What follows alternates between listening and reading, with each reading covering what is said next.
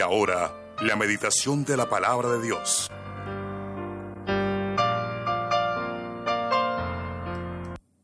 Bueno, mis hermanos, para mí es un honor predicarles la palabra en esta mañana. Y estamos viendo un tema general que se titula Decisiones bíblicas para vivir conforme al plan que Dios diseñó. Oiga, suena bonito, ¿cierto? Y nosotros buscamos lo ideal, buscamos la felicidad. De hecho, han hecho estas películas en busca de la felicidad. Pero la felicidad está ahí en la mano, la tenemos en la mano. Lo único es que hay que abrir el corazón. Cuando yo digo la palabra corazón, me estoy refiriendo a toda la persona, el asiento de la personalidad, el espíritu, el alma, el cuerpo, todo su ser abrirle su ser al Señor, creer en lo que la Biblia dice, y podremos vivir la felicidad que tanto anhelamos. De hecho, la Biblia nos enseña eh, allá en el Salmo número uno, bienaventurado el varón, que no anduvo en consejos de malos, ni estuvo en camino de pecadores, ni en silla de escarnecedores se ha sentado, sino que en la ley del Señor está su delicia Fíjese que van dos palabras muy parecidas, bienaventurado, delicia. Será como el árbol plantado junto a las corrientes de las aguas, que aunque venga el verano, su fruto siempre estará verde. No así los malos, dice la palabra. Entonces lo único que tiene usted es que dar una vuelta, un giro de 360 grados y no quedar en el mismo puesto, quedar hacia la parte donde está nuestro Creador, nuestro Señor, nuestro gran Dios y Salvador Jesucristo. Por eso el tema general es decisiones bíblicas, porque nosotros reconocemos que la única palabra de fe y de conducta que tenemos los cristianos solo es a través de la Biblia y por eso decimos en esta mañana con toda autoridad decisiones bíblicas para vivir conforme al diseño de Dios. Lindo. Y la cuarta decisión es que usted diga en esta mañana, ahí sí puede usar la palabra confiéselo, predíquelo, declárelo en esta mañana, porque para esto sí eh, vale la pena acuñar la, frase, creo que he sido creado por Dios con un propósito. Puede decirlo eh, conmigo en esta mañana, cuarta decisión, creo que he sido creado por Dios con un propósito. Eh, ahora miraremos cuál es ese propósito. Jeremías capítulo 1, versículos del 4 al 11 dice de la siguiente manera el pasaje. Vino pues palabra de Jehová a mí, o sea, al profeta, diciendo, antes que te formas en el vientre te conocí, para que nos demos cuenta, y antes que naciese te santifiqué te di por profeta a las naciones. Eso es un propósito. Ya Dios tenía un propósito aún desde que tú estabas allá en el embrión. Y yo dije, ah, ah, Señor Jehová, en signo de exclamación, he aquí, no sé hablar, porque soy niño. Y me dijo Jehová, no digas, soy niño, porque a todo lo que te envié irás tú y dirás todo lo que te dije, perdón, todo lo que te mandé. No temas delante de ellos porque estoy, porque contigo estoy, perdón, para, para librarte, dice Jehová. Y extendió Jehová su mano y tocó mi boca y me dijo, Jehová, he aquí he puesto mis palabras en tu boca. Mira que te he puesto en este día sobre naciones y sobre reinos, para arrancar y para destruir, para arruinar y para derribar, para edificar y para plantar la palabra de Jehová vino a mí diciendo, ¿qué ves tú, Jeremías? Y dejo, veo una vara de almendro. Bueno, esto se ha cumplido literalmente en el profeta Jeremías, pero no la tuvo fácil. Fíjese que Jeremías fue metido preso. De hecho, la palabra Jeremías significa llorón. Él era el profeta llorón, por todo lloraba y no, no, no lo juzgo. No es que yo sea más fuerte que él o sea más valiente que él. Puede ser que ni en eso se me ocurra a mí de ser valiente, aunque ser valiente es una decisión que yo tomo. Yo decido ser cobarde o ser valiente. Sin embargo, pues eh, Jeremías eh, era un hombre que le tenía mucho temor a las cosas y no sé si usted en esta mañana, al igual que a mí, porque a mí también me pasa eso, también me sucede, usted tenga temor de las cosas, tenga temor del futuro, tenga temor de tantas cosas que nos circundan alrededor de nosotros, pero qué bueno que podamos en esta mañana confiar en el Señor. Ahora, el propósito de Dios no es como lo predican ahora eh, los, eh, los profetas de la teología de la prosperidad, donde el propósito, según ellos, es que tú te vuelvas millonario, que tengas el carro de 200 mil dólares, que tengas una cuenta a reventar, eh, que tengas, o sea, es una idolatría de otra manera, pero que tengas que todo te salga bien, que no hayan problemas, que no hayan dificultades, que vivas prácticamente en un paraíso, eh, que cuando levante la mano se abra el mar rojo en dos y tú pases. Entonces eh, predican ese tipo de propósitos y la gente se confunde, incluso hasta los mismos cristianos de, la iglesia a veces hasta nos confundimos, pero porque ellos reciben, nosotros no. Pero es que ese no es el propósito real de Dios para sus hijos amados. El propósito real de Dios es lo que dice en Romanos capítulo 8, versículos 28 y 29, que sabemos que los que aman a Dios todas las cosas le ayudan a bien. Pero todo ese propósito, porque hemos sido llamados, es para formarnos a la imagen de su Hijo. Entonces, para que tú te vayas dando cuenta, mírate a un espejo y vaya mirando si esa imagen del Hijo está siendo formada en ti. Entonces, si está siendo formada en ti, esto quiere decir que Dios está cumpliendo realmente sus propósitos en tu vida. Entonces eres un hombre, una mujer que te pareces más al Señor, que te miras al espejo y el reflejo que hay en ti es la gloria de Jesucristo en tu vida.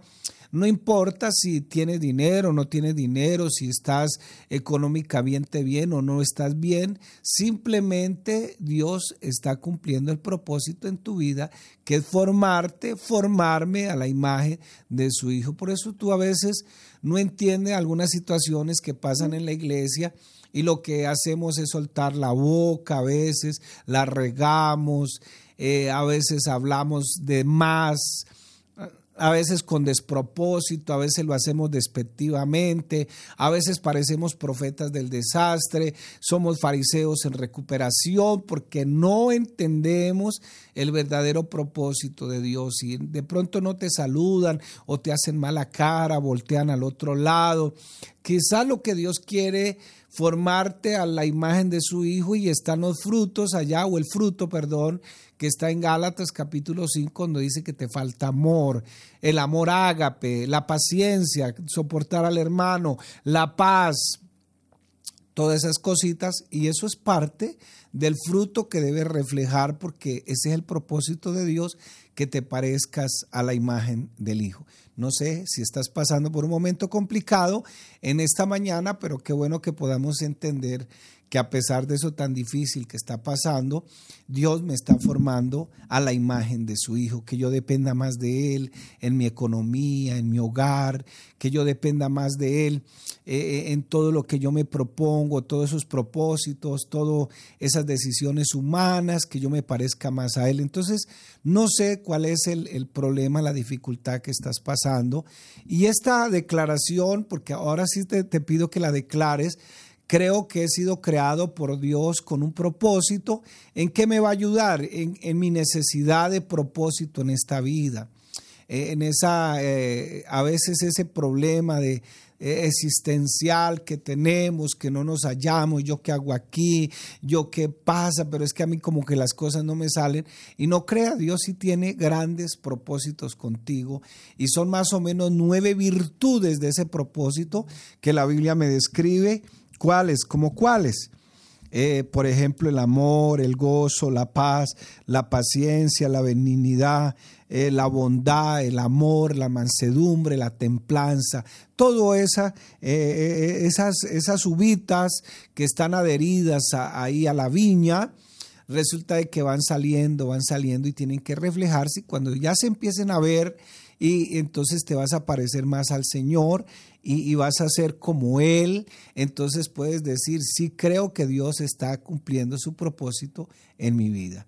Fuimos creados a imagen y semejanza del Señor, con la capacidad y el anhelo de cumplir ese propósito revelado por Dios, de tener contentamiento, pero no podemos hacerlo eh, eh, sin ser unos genuinos hijos de Dios, que entienden la Biblia, que entienden la teología bíblica, que entienden la ética biblia, no podremos cumplir el propósito de Dios y someternos y vivir en contentamiento sin tener una buena actitud, sin someternos a Él, sin, sin querer y sin poder vivir conforme a la razón que Dios tuvo para mi existencia.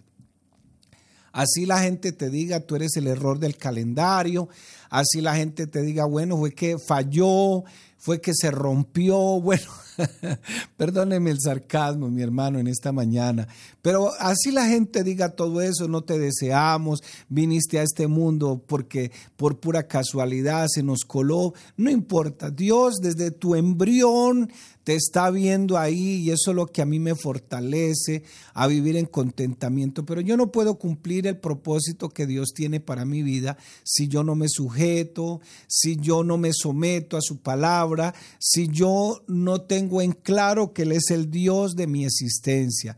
El propósito es la intención original de aquel que nos creó, es la razón que Él tuvo para crearnos y que de manera sobrenatural Él tomó la decisión de nuestra existencia. No importa, no importa. Yo me acuerdo que tuve unos amigos hace mucho tiempo y estos amigos pues eran una pareja de casados, ya estaban bastante entraditos en edad y ya tenían sus hijos, tenían su trabajito, ellos dos trabajaban eh, sacaban su hogar adelante. De repente ella quedó embarazada ya siendo una mujer eh, en la edad adulta, no, no, en la, no en la tercera edad, pero sí en edad adulta. Y ella pues quedó aterrada, Dios mío, yo estoy embarazada y ahora qué va a pasar. Ella se había mandado a operar, se había mandado eh, hacer la operación, la esterilización. Aparte de eso, planificaba con hormonas. Aparte de eso, a veces le decía a su esposo que por favor se pusiera el preservativo y quedó embarazada. Este sí es un milagro. Entonces Dios sí planificó de una forma maravillosa la vida del hombre, pero es nuestra responsabilidad investigar bíblicamente cuál es ese propósito que Dios tiene para tenernos aquí, habernos creado y de manera disciplinada, ordenada, sistemática, tengo que dar todos los pasos necesarios. Por eso esta decisión de que usted le permita a Dios eh, actuar en su vida con excelencia y usted actuar con excelencia en respuesta a la palabra de Dios, esa debe ser la razón de su existencia. Mi hermano, mi amigo en esta mañana, tú que no le encuentras sentido a la vida a veces, qué bueno que usted pueda reflexionar. Vamos a mirar algunas cositas o algunos pasos esenciales en esta decisión, eh, en esta proclamación, en este, en este pasaje que, eh, que usted acabó de decir. Yo reconozco que he sido creado con un propósito en esta vida. Entonces, lo primero en estos pasos que tú vas a dar, mi amigo que estás aquí en el Catatumbo, si tú quieres vivir, dentro del propósito y el plan divino, lo primero que debes hacer es reconocer que Cristo es tu único Salvador y tu único Señor. No hay sin un solo Salvador. Es Jesucristo, el Cordero de Dios, y Él es tu único Señor. ¿Qué quiere decir tu Señor? Tu amo, tu dueño, Él y nadie más.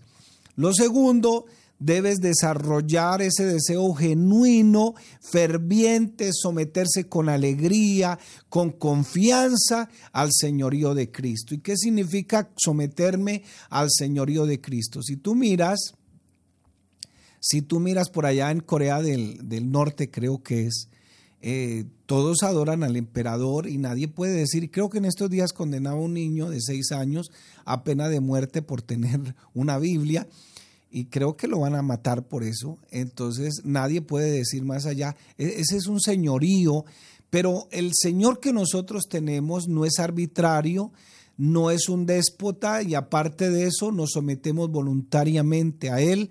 Lo que hacemos, eso es reconocer y tener confianza en el señorío de Cristo. Otra cosa que tenemos que hacer es desarrollar habitualmente una relación espiritual de intimidad con nuestro Creador. Si tú quieres conocer cuál es el propósito de Dios que tiene para tu vida, desarrollar esa pasión única por conocer la voluntad de Dios, estudiando la palabra de Dios, haciéndolo regularmente, no por allá cada año. Eh, conocí una persona que yo la veía era en los programas que se hacían en la iglesia nomás o en las vigilias. Y al parecer toda esa provisión le alcanzaba para, para venir cada cinco, cada seis meses a la iglesia. Entonces, eso así no se puede conocer el propósito de Dios. Nadie aprende matemáticas solamente aplicándose una inyección. No, no, hay que estudiar la Biblia regularmente. Hay que estudiarla, hay que aprender, hay, hay que permitir que el poder del Espíritu Santo haga una obra en nosotros. No solo leer la Biblia, eh, sino que el fin de la Biblia no es solamente leerla como un libro común y corriente, sino estudiarla. El Señor le dijo a los fariseos, porque en ella está la salvación y la vida eterna. Tenemos que estudiar para aprender la doctrina bíblica, la teología bíblica, la ética bíblica, y eso nos permitirá vivir conforme a la razón que Dios tuvo para nuestra creación. Y solo, solo pueden comprender las verdades bíblicas de manera apropiada cuando usted también se deja orientar por su pastor, el hombre que Dios ha puesto ahí para que le ayude a entender sabiamente las escrituras. Usted me dirá en esta mañana, yo, yo soy igual que usted, un ser humano igual que usted, tengo también, eh, me enfermo también, tengo también dolores de cabeza, eh, a veces me deprimo también. Pero Dios me ha llamado para que sea pastor y para que enseñe la Biblia. Y, quizás usted no lo entienda y a veces yo tampoco lo entiendo. Nos ha dado unos dones especiales para hacer todo este oficio espiritual al cual Él nos ha llamado. Esa es la única diferencia. Dentro de las bancas de la iglesia nos llamó para que fuéramos pastores tenemos que también dentro de ese progreso evaluar objetivamente nuestros sentimientos, nuestros deseos, eh, determinar qué cosas me convienen, eh, qué es lo que me hace sentir a mi pasión, porque me puede estar desviando del verdadero Dios y me puede estar llevando a idolatrar otras cosas. seguir estudiando todas esas tareas para prepararme, eh, adquirir experiencias, conocimiento, evaluar mis habilidades, someterme bíblicamente a alguien. En este caso al Señor, después al pastor, a la iglesia con autoridad. Finalmente, aprender a elegir el contentamiento. Usted elige si hoy se pone triste o se pone infeliz, como quiera. Usted lo elige en esta mañana. Usted es el que sabe cómo se va. Usted es el que le da permiso al mal genio. Usted es el que le da permiso al que viene y se mete con usted. Eh, sí, sinceramente. Y, y, hay que vivir con una actitud de manera positiva, pero sobre todo no en ese positivismo, es que hoy sí me voy a comer el mundo, me paro con el pie de... No, no, no, es poniendo la fe en Cristo, y con él usted va a enfrentar esta vida. Dice Jeremías 29:11, porque yo sé los pensamientos que tengo acerca de vosotros, dice Jehová, pensamientos de paz y no de mal, para daros el fin que esperáis. Dice Romanos 8:28, y sabemos que lo que aman a Dios, ¿cómo lo sabes? Pues por la palabra, por los hermanos que han estado permaneciendo ahí, por todos los testimonios de la Biblia. Todas las cosas le ayudan a bien. No es que todo le va a salir bien. Esto es a los que conforme a sus propósitos son llamados. ¿Y cuál es el propósito? Pues es lo que dice en Gálatas capítulo 5, versículo 22 y 23. Y dice, y sabemos que lo que aman a Dios. Ahí es donde está la diferencia. No todos aman a Dios, no todos quieren seguir el camino del Señor, no todos quieren leer la Biblia, no todos quieren reconocer el señorío de Cristo y reconocer que la Biblia es la palabra de Dios, no todos. ¿Por qué no decirle al Señor en esta mañana, Señor, mi querido Creador, decirle, Señor, aquí estoy en tu presencia. En esta mañana, Señor, yo creo, dígaselo así con toda autoridad, creo que he sido creado por Dios con un propósito. Yo lo creo. No importa lo que digan, este, como dicen a veces los papás, este chino no me sirve para nada, esto es un vago, esto pero Dios tiene un propósito con tu vida, pero tú quizás no lo has descubierto. Claro, esas cosas no se pueden descubrir en la vagancia espiritual, porque a veces quedamos cortos de vista. ¿Por qué no decirle, Señor, deseo vivir la vida feliz, fructífera, realizada, que por usted fue diseñada? Y, prometo, Señor, voy a hacer todo mi empeño, mi deber de investigar personalmente y con ayuda de mi pastor, de los líderes de la iglesia, que son líderes bíblicos, sabios, cuál es la razón que tú tuviste para mi creación. Así que, mi hermano y amigo, yo lo invito en esta mañana para que usted tome esta decisión de seguir a Cristo como su único y suficiente Salvador. ¿Y por qué no le dice, Señor, creo que tú me creaste con un propósito? Pero ese propósito tengo que descubrirlo. ¿Dónde lo voy a descubrir? En la palabra de Dios. ¿Cómo tengo que hacerlo? De manera disciplinada, tengo que tomar la, la, decisión de tener una mente positiva en ese sentido, de estudiar regularmente, de acudir a la iglesia, de poder recibir el consejo bíblico que me dan en la iglesia para ir creciendo con la ayuda de Dios. Así que mi hermano y amigo, le dejo esa inquietud en esta mañana.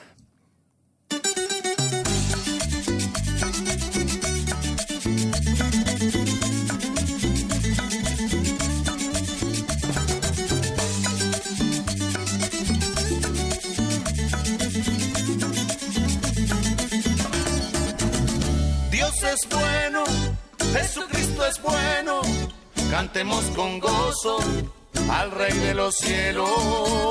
Dios es bueno, Jesucristo es bueno, cantemos con gozo al Rey de los cielos. Bendice alma mía Jehová, bendiga todo mi ser su santo nombre. Bendice alma mía Jehová todos sus favores. Dios es bueno, Jesucristo es bueno, cantemos con gozo al Rey de los cielos.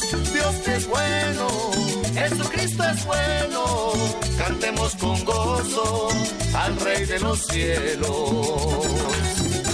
Sí, Señor, todo lo que respire, alabe a Jehová.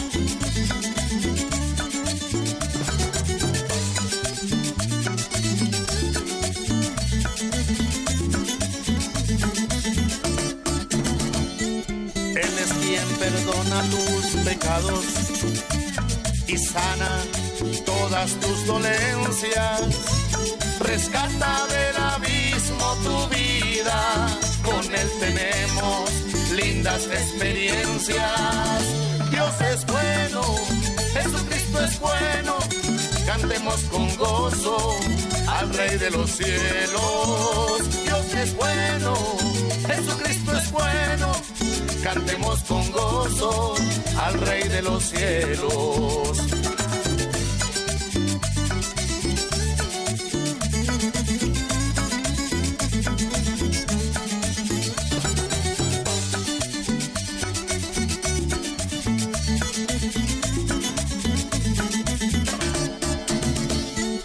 Digno del honor y la alabanza todos le adoremos, digno de que suenen nuestras palmas, digno de que todos a Él cantemos. Dios es bueno, Jesucristo es bueno, cantemos con gozo al Rey de los cielos. Dios es bueno, Jesucristo es bueno, cantemos con gozo al Rey de los cielos y decimos Dios es bueno, Jesucristo es bueno, cantemos con gozo al Rey de los cielos. Dios es bueno, Jesucristo es bueno Cantemos con gozo al Rey de los cielos. Cantemos con gozo al Rey de los cielos. Aplauda con gozo al Rey de los cielos